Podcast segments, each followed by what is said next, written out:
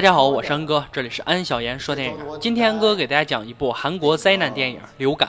废话少说，让我们开始唠电影吧。影片开始介绍了集装箱装着东南亚偷渡客被送到韩国，集装箱非常封闭，细菌集聚在这里。韩国过来接人的马仔发现这些人都病死了，但只有一个人从死人堆里爬了出来。似乎这两个马仔经常遇到集装箱死人的事儿，好像并没有太多吃惊，没多想就带着偷渡小哥来到城里。哪知道偷渡小哥被外面的花花世界吸引，竟然跑掉了。毫无疑问，这也为病毒传染埋下了隐患。可在异国他乡的小哥语言不通。也只能像个无头苍蝇似的，没有目的四处逃跑。马仔弟弟受到传染，来到医院后不停咳嗽，又直接传染给周围医院的人，在不知觉的情况下，就像流言一样，一波一波传播开来。弟弟被送到医院，此时女主出现，她是一名专门研究病毒的专家。经过判断，女主认为这是非常严重的流感病毒，有极强的传染性。他们从患者的手机相册里看到了偷渡集装箱的事情，那么病毒来源就在这里。偷渡小哥跑到了女主小区的地下停车场。说巧不巧的，还跟女主的小女儿认识了。女主是一个人带孩子，医院的繁重工作只能让女儿一个人在家玩，而这个小女孩也很听话。她还看到偷渡哥不会讲韩语，于是就叫来男主，想让他帮助偷渡小哥。男主是一位消防员，在之前一次执行任务中救下了小女孩的母亲，同时对她产生好感。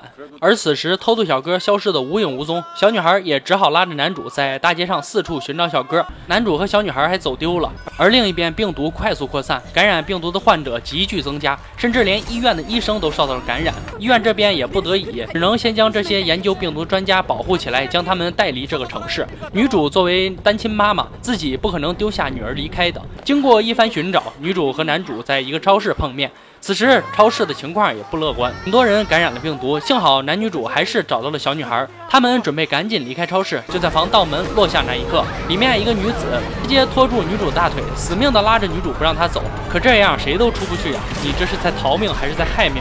我感觉有点像临死之前还要拉个垫背的。通过男主的帮忙，女主逃了出来。女主作为国家流感病毒专家，肯定是要受到重视的。打电话要求直升机给他们留三个位置。可就要在撤离的时候，男主的职业操守展现了出来，硬是要通过自己的一己之力，然后就被困在超市里面的人。说完就拿起灭火器开始砸铁门。女主看到男主执意要留下救人，自己也没有想太多，拉着女儿就来到直升机停靠的地方。女主抱起女儿，刚要上飞机，哪知道此时女儿咳嗽了几下，这正是感染病毒的前兆，所以。以医护人员就阻止了女主上飞机。女主也只能陪着女儿留在了这个城市。韩国军方对此次流感传播事件响应还是比较迅速的，很快就对这个感染的城市进行了隔离，还对人群进行了隔离区分。感染的这个病毒会身上起红点，而女主在为女儿梳头的时候，也发现，在女儿耳朵后起了红点，这也证明女儿也得了病毒。而此时爱女心切的女主也顾不上什么职业操守，舍小家为大家的精神，偷偷带着女儿来到了隔离区，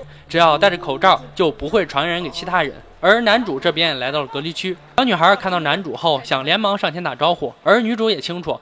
为了不把病毒传染给男主，故意远离他。男主也不傻，看到女主半遮半掩的情形，他也察觉小女孩得了病毒。更何况，没有任何一个母亲会愿意跟自己的孩子分开，尤其是在这个危险的时候。而医护人员在检查的时候，居然找到那个偷渡小哥。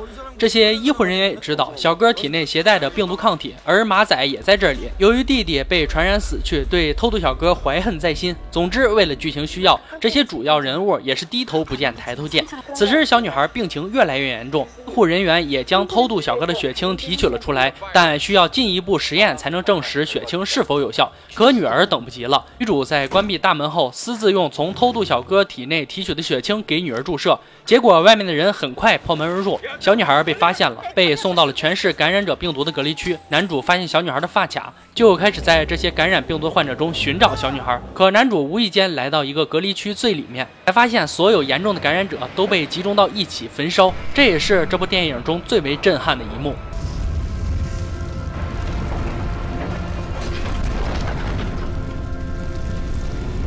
接着，他也不知道哪来的自信，就像找自己女儿一样，摘下口罩，在数以万计的尸体中翻找着小女孩。突然听到手机的声音，男主发现小女孩并没有死，他撕开了包裹在小女孩的塑料袋。而就在此时，那些感染病毒还没有死的患者也来到了这个焚烧场，看到了这一切，人群开始暴动，这个地方开始失控了。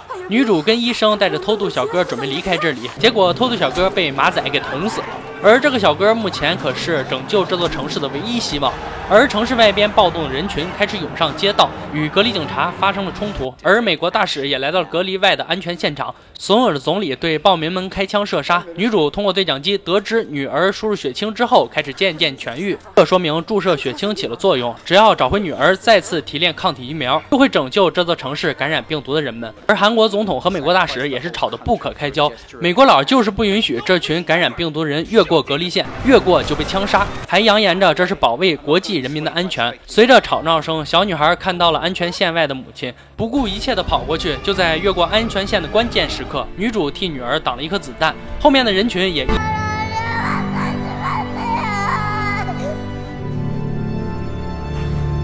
一窝蜂的冲了过来，似乎是对政府失去了希望。一个小女孩都要被枪杀，还有什么他们不能做的呢？就这样，人群冲了过来，组成了人墙，保护着男女主和小女孩。而此时，外面的总统也通过镜头看到了痊愈后的小女孩，这也说明这场瘟疫有救了。而美国佬此时已经调动他们的战斗机，准备去轰炸女主以及这座城市。韩国总统以地对空导弹做回应。这不得不逼美国佬放弃计划。总统坚毅的眼神也凸显了任何一个国家领导人都会对自己的民众有时刻保护责任。最终结果皆大欢喜，男女主还有小女孩安全得到救治。感染病毒的其他人也看到了希望，欢呼雀跃了起来。男主也终于用自己的执着和勇气获得了这个小少妇的芳心。故事到这里就结束了。看了这部电影，让安哥回想起零二年 SARS 病毒。那时安哥还在上小学，对当时危险情况并没有太多认识，只记得印象最深刻的就是因为这个病毒，让我们连续放了很长时间的假。每次背着书包上学，来到学校走进教室，通知就会下来继续放一周的假。